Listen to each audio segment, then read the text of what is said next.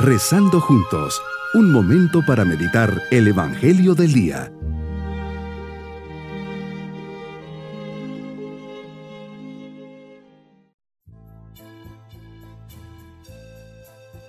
Un cordial saludo en este día domingo de la quinta semana de Cuaresma.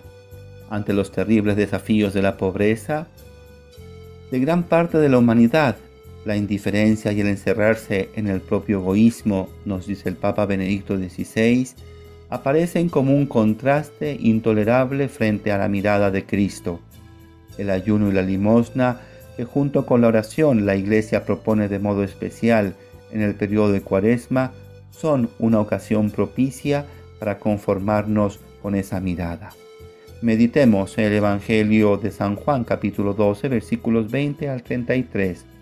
Señor, nos dices hoy que entre los que vienen a celebrar la fiesta había algunos gentiles.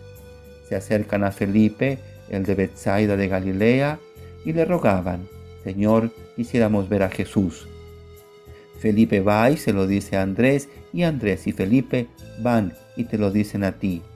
Y le contestas, ha llegado la hora de que sea glorificado el Hijo del Hombre. Les aseguro que si el grano de trigo no cae en tierra y muere, queda infecundo, pero si muere da mucho fruto. El que se ama a sí mismo se pierde, y el que se aborrece a sí mismo en este mundo se guardará para la vida eterna. El que quiera servirme, que me siga, y donde esté yo, allí también estará mi servidor. A quien me sirva el Padre le premiará. Ahora mi alma está agitada. ¿Y qué diré? Padre, líbrame de esta hora, pero si por esto he venido, para esta hora, Padre, glorifica tu nombre. En ese momento vino una voz del cielo, lo he glorificado y volveré a glorificarlo. La gente que estaba allí lo oyó, decía que había sido un trueno, otros decían que te había hablado un ángel. Tomas la palabra y dices, esta voz no ha venido por mí, sino por ustedes. Ahora va a ser juzgado el mundo, ahora el príncipe de este mundo va a ser echado fuera, y cuando yo sea elevado sobre la tierra, atraeré a todos hacia mí. Esto lo decías dando a entender la muerte de la que ibas a morir.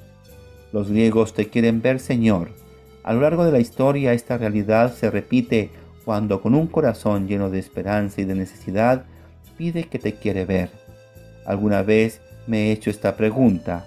¿He buscado verte? ¿Te he encontrado? ¿O todavía te sigo buscando? ¿Qué nos dice las bienaventuranzas? Bienaventurados los puros de corazón porque ellos verán a Dios. El encuentro será en el corazón. En la medida que esté puro, que se haya dado una transformación que lo limpie y purifique de otros amores, de otros intereses, de otras necesidades. Por eso es necesario el salmo responsorial de hoy. Crea en mí un corazón puro, renuévame por dentro. Cambiar, transformar el corazón, porque en él se realizará mi experiencia de ti, la posibilidad de verte. Así podremos realizar el proyecto de la nueva alianza, que nos perdones, que seas nuestro Dios y nosotros tu pueblo. Ya no iremos en contrasentido. Colocarás tus leyes y mandamientos en nuestro corazón, que realmente todos, grandes y chicos, te podamos conocer. Quieres que nuestro corazón no sea de piedra, sino de carne, un corazón lleno de amor. De aquí nace la necesidad de una religiosidad del corazón, una experiencia cordial del gran acontecimiento tanto amó Dios al mundo que envió a su Hijo único para salvar y no para condenar. Solo se entiende en el amor. Y no solo nos amaste, sino que nos sigues amando, pues sigues actualizando a través de tu corazón oraciones y lágrimas y súplicas para la salvación eterna de todos nosotros. Todo Señor por amor. Jesucristo, siendo de condición divina, te despojaste de tu rango y te hiciste hombre por mí. Bajaste al barro de la vida, te hiciste pequeño y conociste en carne propia lo que es el sufrimiento humano por mí. Naciste en la más absoluta pobreza por mí, sufriste la persecución y el destierro por mí. Viviste treinta años en un pueblo llevando una vida humilde en la soledad por mí Sufriste cansancio, desaliento, tentaciones y miedo por mí. Fuiste despreciado, traicionado y abandonado por mí. Moriste crucificado solo por mí, porque me amas. Si el, trago, si el grano de trigo no cae en tierra y muere, no da fruto. Y se muere, da mucho fruto.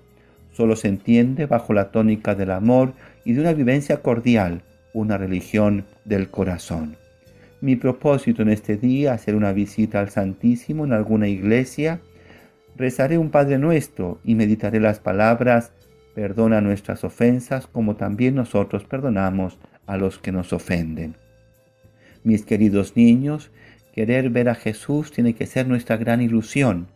Es su presencia que siempre nos impulsa a verle como la mujer que es sanada o los extranjeros que quieren ver a Jesús y nos vamos con la bendición del Señor.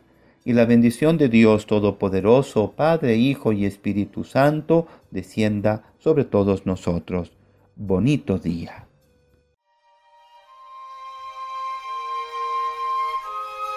Hemos rezado junto con el Padre Denis Doren, Legionario de Cristo.